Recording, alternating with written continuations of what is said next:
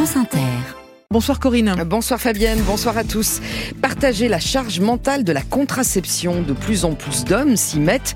Si l'on en croit cette étude des autorités de santé, 30 000 Français ont choisi la vasectomie en 2022. C'est encore peu, mais le chiffre augmente chaque année. Cette méthode de contraception définitive effraie de moins en moins les hommes. Témoignages et décryptage dans ce journal. L'actualité, c'est aussi l'inquiétude autour de la situation à Rafah après les frappes israéliennes de la nuit dernière avant peut-être une offensive terrestre d'envergure dans le sud de la bande de Gaza. Les routes toujours bloquées à Mayotte. Les habitants en colère attendent une lettre de Gérald Darmanin pour préciser sa réforme constitutionnelle. Le village de Steinbeck dans le nord sous le choc après la mort de quatre randonneurs renversés par une voiture. Et puis Edoui Plenel quitte la présidence de Mediapart en mars prochain. Il l'a annoncé cet après-midi sur France Inter, vous l'entendrez. Enfin, juste après ce journal, au téléphone sonne le retour au travail. Pas toujours simple après un congé maternité. On attend vos questions et vos témoignages au 01 45 24 7000 et sur l'appli France Inter. France Inter. Ils sont de plus en plus nombreux à recourir à la vasectomie en 2022 en France. 30 000 hommes ont choisi cette forme de contraception définitive, 15 fois plus qu'en 2010, même si on est encore loin des pays anglo-saxons où la pratique est courante. C'est ce qu'indique une étude menée par l'assurance maladie et l'agence de sécurité du médicament, étude publiée aujourd'hui. L'opération, on le rappelle, consiste à ligaturer les canaux pour empêcher les spermatozoïdes de sortir des testicules alors pourquoi ce choix qui peut effrayer certains hommes Peur d'avoir mal, peur d'avoir des difficultés sexuelles? Eh bien écoutez Jérémy, à 32 ans, il a franchi le pas tout récemment, il y a trois semaines. J'ai pris la décision d'effectuer une vasectomie en total accord avec ma femme, puisque nous avons trois enfants. On s'est dit qu'on souhaitait s'arrêter là nous souhaitions tous les deux lui épargner euh, la charge euh, à la fois mentale et physique aussi, parce que la pilule, c'est hormonal, d'avoir euh, à sa charge la contraception. L'opération s'est faite très rapidement avec une anesthésie générale. Je suis rentré à midi et je suis ressorti de la clinique le soir même. Pour moi, j'ai jamais eu de douleur conséquente post-opératoire. Et puis après, au niveau de la sexualité, je n'ai jamais rencontré aucun problème, aucun souci de dysfonctionnement érectile ou de douleur pendant euh, l'acte sexuel. Si c'était à refaire, oui, je, je referais. C'est un mode de contraception qui est euh, extrêmement efficace. Jérémy, interrogé par Alice Cachaner, qui est avec nous. Bonsoir Alice. Bonsoir. Du service Sciences, Santé, Environnement de France Inter. Alors vous avez lu cette étude. On assiste donc à une forte augmentation du nombre de vasectomies en France. Et oui, c'est la première fois que le recours à une forme de stérilisation est plus haut chez les hommes que chez les femmes. Il semblerait qu'on assiste à un changement des mentalités vers un partage plus égalitaire de la contraception. Les hommes qui optent pour la vasectomie sont de plus en plus jeunes. On passe de 44 à 41 an en moyenne entre 2010 et 2022. Pour la plupart, ces hommes sont issus de milieux favorisés. L'étude montre aussi que la vasectomie est une technique sûre. Le recours aux antidouleurs dans l'année qui suit l'opération est modéré et, les complications quasi exceptionnelles. La France semble donc combler petit à petit son retard avec des pays comme le Royaume-Uni ou le Canada où la pratique est beaucoup plus répandue, vous l'avez dit. Il faut dire qu'en France, cette opération n'est légalisée que depuis 2001 et il existe encore de nombreux freins, comme par exemple le délai de réflexion de 4 mois entre la première consultation et l'opération.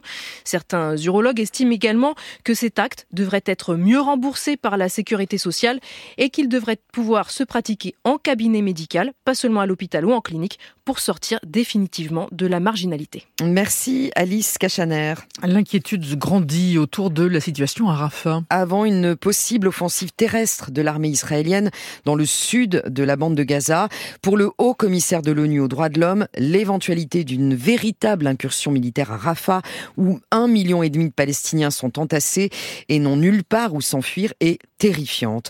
La nuit dernière, les forces israéliennes ont libéré deux otages détenus à Rafah au terme d'une opération qui a fait une centaine de morts selon le Hamas. Bonsoir Thomas Giraudot. Bonsoir Corinne. Vous avez joint un journaliste palestinien qui vit à Rafah et qui est témoin hein, de la situation sur place. Oui, il est environ 2 heures du matin cette nuit. Le journaliste Nabil Diab se trouve dans un bâtiment de Rafah quand une explosion touche un immeuble juste à côté de lui. Les vitres sont tombées, la porte était explosée et après on a entendu des, des, des tirs Quand on a ouvert la porte, essayé de sortir, ils ont frappé une maison tout près de nous là, même pas 100 mètres quoi. Des gens qui couraient, des ambulances, des corps, à chaque fois des filles qui pleurent, des femmes qui courent, ils savaient pas où y aller. Et pendant que les forces spéciales israéliennes entrent dans un immeuble au cœur de Rafah et libèrent les deux otages, l'armée bombarde plusieurs quartiers de la ville, visant, assure-t-elle, des combattants du Hamas. Mais d'après le mouvement islamiste, des dizaines de civils sont tués. Dans les camps de réfugiés palestiniens à Rafah, l'inquiétude grandit encore depuis les frappes de cette nuit, rapporte le journaliste palestinien. Que faire si l'armée israélienne lance une offensive terrestre à Rafah? Je vous jure, les gens sont comme des zombies, quoi. Ils savent pas quoi faire. Qu'est-ce qui va se passer? Les enfants qui courent par terre et qui me disent, hé, hey, monsieur journaliste, quand est-ce qu'on va rentrer chez nous? à Gaza. Des enfants de 3 ans, ils ont rien à manger. On sait pas. Et des Palestiniens réfugiés à Rafah envisagent de repartir plus au nord de l'enclave vers Der el-Bala, là où les troupes israéliennes sont déjà passées. Merci Thomas Giraudot de la rédaction internationale. À l'instant, Washington se dit également opposé à une offensive israélienne à grande échelle à Rafah sans action prévue pour les civils. Et puis de son côté, le Premier ministre israélien Benjamin Netanyahou, pardon, le redit, seule la poursuite de la pression militaire jusqu'à la victoire complète aboutira à la libération de tous nos otages. Fin de citation. La lutte contre la désinformation venant de la Russie et le soutien accru à l'Ukraine, c'est le menu des discussions des ministres des Affaires étrangères français, allemandes et polonais réunis près de Paris en ce moment, réunis pour une nouvelle coopération contre les opérations étrangères de désinformation, principalement donc de Russie. Que se passe-t-il à la frontière entre la Pologne et l'Ukraine? Le parquet polonais a ouvert une enquête. Des agriculteurs polonais ont bloqué des points de passage à la frontière et déversé sur la route des céréales en provenance d'Ukraine destinée à l'Union européenne, ce qui déclenche la colère des Ukrainiens. Les explications de Claude Guibal. Des céréales déversées en vrac sur la route. Pour l'Ukraine, la violence du symbole est inacceptable car en Ukraine, l'identité nationale reste traumatisée par l'horreur de l'Holodomor, cette gigantesque famine organisée par Staline en 1932, une famine qui a causé la mort de plusieurs millions de personnes. En déversant sur l'autoroute des céréales ukrainiennes, les agriculteurs polonais en colère ont donc franchi une ligne rouge pour Kiev. Le parquet polonais, de son côté, a annoncé avoir ouvert une enquête. Les responsables pourraient risquer jusqu'à 5 ans de prison. Les agriculteurs polonais multiplient les manifestations contre ce qu'ils perçoivent comme une concurrence déloyale. Une colère qui s'ajoute à celle des transporteurs qui ont aussi, à plusieurs reprises, bloqué la frontière ces derniers mois pour protester contre les dérogations dont bénéficient les Ukrainiens depuis le début de la guerre pour entrer sans permis dans l'Union européenne. Moins cher, non soumis aux réglementations du travail imposées par les normes européennes. Les Ukrainiens sont donc perçus comme une menace. La Commission européenne, elle, dit continuer à chercher des solutions pour un soutien économique maximal à l'Ukraine, ravagée par deux ans de guerre. Claude Guibal de la rédaction internationale de Radio France. Le point sur euh, Mayotte, toujours bloqué ce lundi, Corinne. Oui, après l'annonce surprise hier par Gérald Darmanin d'une réforme constitutionnelle à venir pour supprimer le droit du sol sur cet archipel de l'océan Indien, 101e département français. Décision prise pour freiner l'immigration illégale venue en majorité des Comores et de Madagascar. Alors l'annonce va dans le bon sens, estiment les collectifs de citoyens maorais qui bloquent des routes depuis trois semaines, mais l'engagement oral du ministre de l'Intérieur ne leur suffit pas. Ils exigent, ils exigent du concret, un document écrit avant toute levée des blocages. Écoutez Safina Soula, membre du collectif des Forces Vives de Mayotte. Ce document écrit, une fois qu'il sera renvoyé ici à Mayotte, on va l'étudier, on va l'analyser en profondeur. Ça ne veut pas dire que tout de suite, euh, on va lever les barrages. Hein faisons bien attention. Les Maoris ont attendu des années et des années durant. Donc là, ils sont encore capables d'attendre encore quelques jours. Nous ne sommes pas dupes, mais nous nous sommes fait avoir à plusieurs reprises par euh, des décisions ou des promesses non tenues. Et donc aujourd'hui, nous avons eu un engagement euh, suffisamment euh, fort de la part du ministre Darmanin et nous le prenons vraiment au sérieux. C'est pour cela que nous avons besoin de prendre notre temps, d'étudier chaque ligne qui sera effectivement envoyée à Mayotte avec nos experts. Parce que Mayotte ne peut plus continuer à accueillir du monde tous les jours, tous les matins. Rien que ce matin, il y a eu encore des arrivées de ça pour environ une trentaine de migrants. C'est inacceptable. Les Kwassa sont ces bateaux qui transportent les migrants depuis les Comores. Safina Soula avec Timur Öztürk. Et cette fin du droit du sol à Mayotte, eh bien, elle passera par une révision de la Constitution. C'est au président de la République de décider quelle forme prendra cette révision. Emmanuel Macron reçoit en ce moment le ministre de l'Intérieur, Gérald Darmanin, et la ministre déléguée aux Outre-mer, Marie Guévenoux. Avant cette rencontre, Gérald Darmanin a annoncé cet après-midi un projet de loi avant l'été. Alors cette vitesse surprend dans la majorité. L'annonce d'hier s'est faite dans l'urgence, sans concertation avec le Parlement. Or, l'affaire Maxence Lambrec s'annonce complexe. Encore une annonce qui n'a fait l'objet d'aucune concertation. Coup de griffe d'un des piliers de la majorité, le Premier ministre lui-même n'avait pas l'air au courant, pas un mot dans sa grande interview aux Parisiens aujourd'hui en France, publiée en même temps que l'annonce de Gérald Darmanin. Toucher à la Constitution, ça nécessite un accord politique, ça ne peut être annoncé sans un premier tour de table, insiste une figure de l'Assemblée. Aucune des deux chambres n'a eu vent du projet en amont, gare aux promesses en l'air, traduite un fidèle du président. Sur le papier, la droite et le RN sont d'accord pour la suppression du droit du sol à Mayotte, mais ils peuvent nous faire danser, comprenez, réclamer en échange de leur vote favorable une contrepartie. J'ai fait les comptes, s'amuse un sénateur LR, et si toute la gauche s'y oppose, Sénat et Assemblée, le gouvernement ne pourra pas se passer des voix de Marine Le Pen. Ce serait une nouvelle donne. Pour l'instant, aucun texte n'est passé grâce au RN. Emmanuel Macron en avait fait une ligne rouge en décembre dernier sur le projet de loi immigration. Maxence Lambrec, service politique de France Inter. Plus d'un élève par classe en moyenne est victime de harcèlement scolaire. C'est ce que révèle une grande enquête nationale dévoilée ce matin par la ministre de l'Éducation nationale, Nicole Belloubet. Elle sera l'invitée de France Inter demain à 8h20. Et puis éducation toujours, le lycée musulman Averroès. Euh, ses sont bel et bien supprimées. La justice l'a confirmé cet après-midi en référé. Un effroyable accident ce matin à Steinbeck dans le nord, peu avant 9h. Une voiture a fauché quatre randonneurs sur un trottoir au bord d'une route départementale. Les quatre promeneurs, des retraités qui avaient l'habitude de marcher ensemble, sont tous morts. Le conducteur a été placé en garde à vue. Il assure s'être endormi au volant. Les habitants de Steinbeck sont partagés entre tristesse et colère. C'est un reportage de Luc Chemla pour France Bleu Nord. Plusieurs heures après l'accident, des habitants sont encore en dehors de chez eux, rassemblés à quelques centaines de mètres du lieu du drame.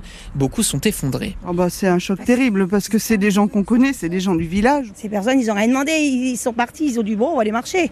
Et aujourd'hui, ils sont où? C'est toujours très difficile d'apprendre des accidents comme ça. Et c'est là qu'on se dit, la vie ne tient qu'à un fil. Et ça n'arrive pas qu'aux autres. Manon, par exemple, n'arrive pas à retenir ses larmes. Elle a eu très peur en apprenant la nouvelle. Je sais que mes voisins font des randonnées et j'ai tout de suite pensé à eux, donc je, je me suis dépêchée d'aller toquer chez, à leur porte pour voir s'ils se portaient bien. Et heureusement, ils sont là. Si le conducteur assure s'être endormi, d'après le sous-préfet de Dunkerque, la vitesse est, je cite, très probablement l'une des causes principales de l'accident.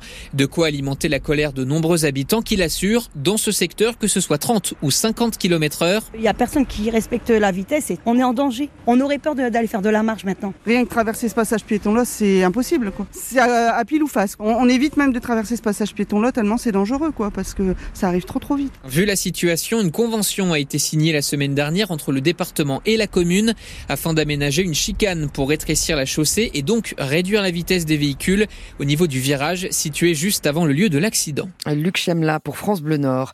Encore deux semaines d'attente pour les salariés de Casino. Le tribunal de commerce de Paris rendra sa décision le 26 février sur le plan de sauvegarde accéléré du groupe qui emploie 50 000 personnes dans différentes enseignes. Si le plan est validé par la justice, Casino passera sous le contrôle des milliardaires Daniel Kretinsky et Marc Ladré de la Charrière. Les représentants du personnel pointent l'insuffisance du volet social du plan. Alerte aux arnaques en marge des JO de Paris. Oui, la police a repéré une nouvelle escroquerie sur la location d'emplacements pour les food trucks. Des restaurateurs pensaient louer un lieu près d'un site de la compétition. Ils ont versé des acomptes pour une place qui donc n'existe pas. Plusieurs dizaines de cas sont remontés depuis cet automne, d'abord en, en, région parisienne et aussi ces derniers temps, Ariane Grissel, dans d'autres villes hautes de la compétition, à Lyon, Marseille ou Nantes. Et oui, les restaurateurs sont démarchés par courrier ou plus souvent par mail par des escrocs qui se font passer pour le comité organisateur des Jeux. Les enquêteurs soupçonnent ces malfaiteurs de faire partie de réseaux criminels habitués aux arnaques en tout genre, car tout est pensé avec grand soin, comme l'explique Magali Kaya. Elle est sous-directrice de la lutte contre la criminalité financière à la police judiciaire. Les mails sont extrêmement bien faits puisqu'ils reproduisent l'emblème des JO, hein, premièrement. Ils ont des adresses mail qui sont extrêmement proches des boîtes mail officielles des organisateurs des JO. Ils utilisent des téléphones au bout desquels des personnes vont répondre, hein, euh, mais qui sont extrêmement compliqués à être localisés du fait des techniques employées. Les préjudices pour le moment vont de 5 000 à une dizaine de milliers d'euros. Attention donc à ces détails qui doivent alerter. L'organisation des Jeux Olympiques ne demande pas d'acompte et que des process très précis ont été pré prévus. Et pour tous les artisans de bouche, il convient juste de se déclarer sur une plateforme qui a été conçue pour ça. Une plateforme baptisée Maximilien. Les mails du comité d'organisation sont envoyés d'une adresse qui se termine toujours par paris2024.org. Et encore une fois, on le dit, on le répète, aucun acompte n'est demandé. En cas de doute a posteriori, il vaut mieux contacter sa banque et voir s'il est encore possible de bloquer le virement. Merci Ariane Pour ses précisions et ses conseils. Elle est côté sportif, des jeux cette fois. Des nouvelles de l'équipe masculine de tennis en fauteuil, entraînée par Yannick Noah, le vainqueur de Roland Garros qui a déjà emmené la France à la victoire en Coupe Davis. Pour la première fois, Yannick Noah, qui est en stage en ce moment avec les joueurs de paratennis au Centre national d'entraînement à Paris, s'exprime sur ce nouveau défi. Bah, moi, je leur apporte ma passion déjà. Moi, je suis tellement content d'être là. C'est une nouvelle aventure pour moi mais ça reste du tennis. Donc il y a, une première euh, période où ben, je, oui, je m'adapte, euh, je m'informe par rapport à la spécificité du tennis en fauteuil, les mouvements, les zones, et puis euh, voilà. Mais c'est surtout avant tout ben, une rencontre avec des hommes, avec des hommes qui ont un rêve, voilà, de s'améliorer, de bien jouer au tennis. Et donc voilà, à un moment, on est sur un cours et c'est presque naturel de se retrouver ensemble. Quoi. Yannick Noah au micro de Fabrice Abgral. Allez, un riff de guitare qu'on reconnaît tout de suite. Fabienne? Bah oui. Highway to Hell? ACDC, le légendaire groupe australien de hard rock, de retour en Europe après 8 ans d'absence. Ils seront en tournée en 2024, cette année donc, avec Brian Johnson au chant, avec un passage par la France le 13 août à l'hippodrome de Paris-Longchamp. Et pour acheter les places, ça se passe vendredi à 10h. À mon avis, ça va être pris d'assaut. Edoui Plenel passe la main. Le cofondateur du site d'investigation Mediapart l'a annoncé cet après-midi sur notre antenne, au micro de Fabrice Drouel dans Affaires sensibles. Edoui Plenel quittera le, 15, le 14 mars son poste de président et directeur de la publication. C'est normal, c'est un passage de témoin en bon ordre. Vous savez, mhm. le miracle de Mediapart, c'est que l'équipe, pour l'essentiel, elle a entre 25 et 45 ans, j'en ai 71. Donc, euh, il est normal que ça vive euh, indépendamment de nous. Mais je continuerai à écrire dans Mediapart, je continuerai à être présent euh, par ma plume, mais je ne serai pas le responsable juridique, le patron de l'entreprise. Vous connaîtrez le nom de mon ou de ma successrice. On va laisser mhm. le suspense à la mi-mars. Un suspense, donc, pour savoir qui succédera à Edoui Plenel à la retraite ou presque à 71 ans. Détail à lire sur franceinter.fr. Et puis, elle avait inventé un mot, les saventuriers. C'était le titre de son émission emblématique sur France Inter.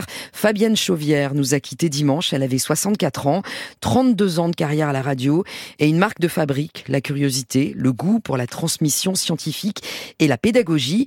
Écoutez-la en 2016 parler de sa participation à Interclasse pour faire découvrir la radio aux collégiens d'aujourd'hui. J'ai envie de leur expliquer d'abord comment on travaille. J'ai envie de leur expliquer que une source unique c'est très dangereux, qu'il faut toujours croiser ses sources, vérifier ses informations, les contrôler. J'ai envie aussi euh, de leur faire découvrir le plaisir de la radio. Été très surprise d'ailleurs. Je ne m'attendais pas à les voir intéressés. Je ne m'attendais pas à les voir poser des questions. Je ne m'attendais pas à leur réaction, euh, c'est idiot ce que je veux dire, souvent très intelligente. Je m'attendais pas à voir tous ces euh, regards pétillés et puis j'ai envie de dire que je les ai trouvés super sympas. Ah là, la jolie voix pétillante et super sympa aussi de Fabienne Chauvière et à retrouver sur franceinter.fr une série d'entretiens qu'elle avait menés avec des chercheurs et le podcast s'appelle Le jour où. Eh ben, retournez-y, euh, écoutez euh, Fabienne sur euh, la série de podcasts de France Inter. Merci beaucoup, Corinne Audouin.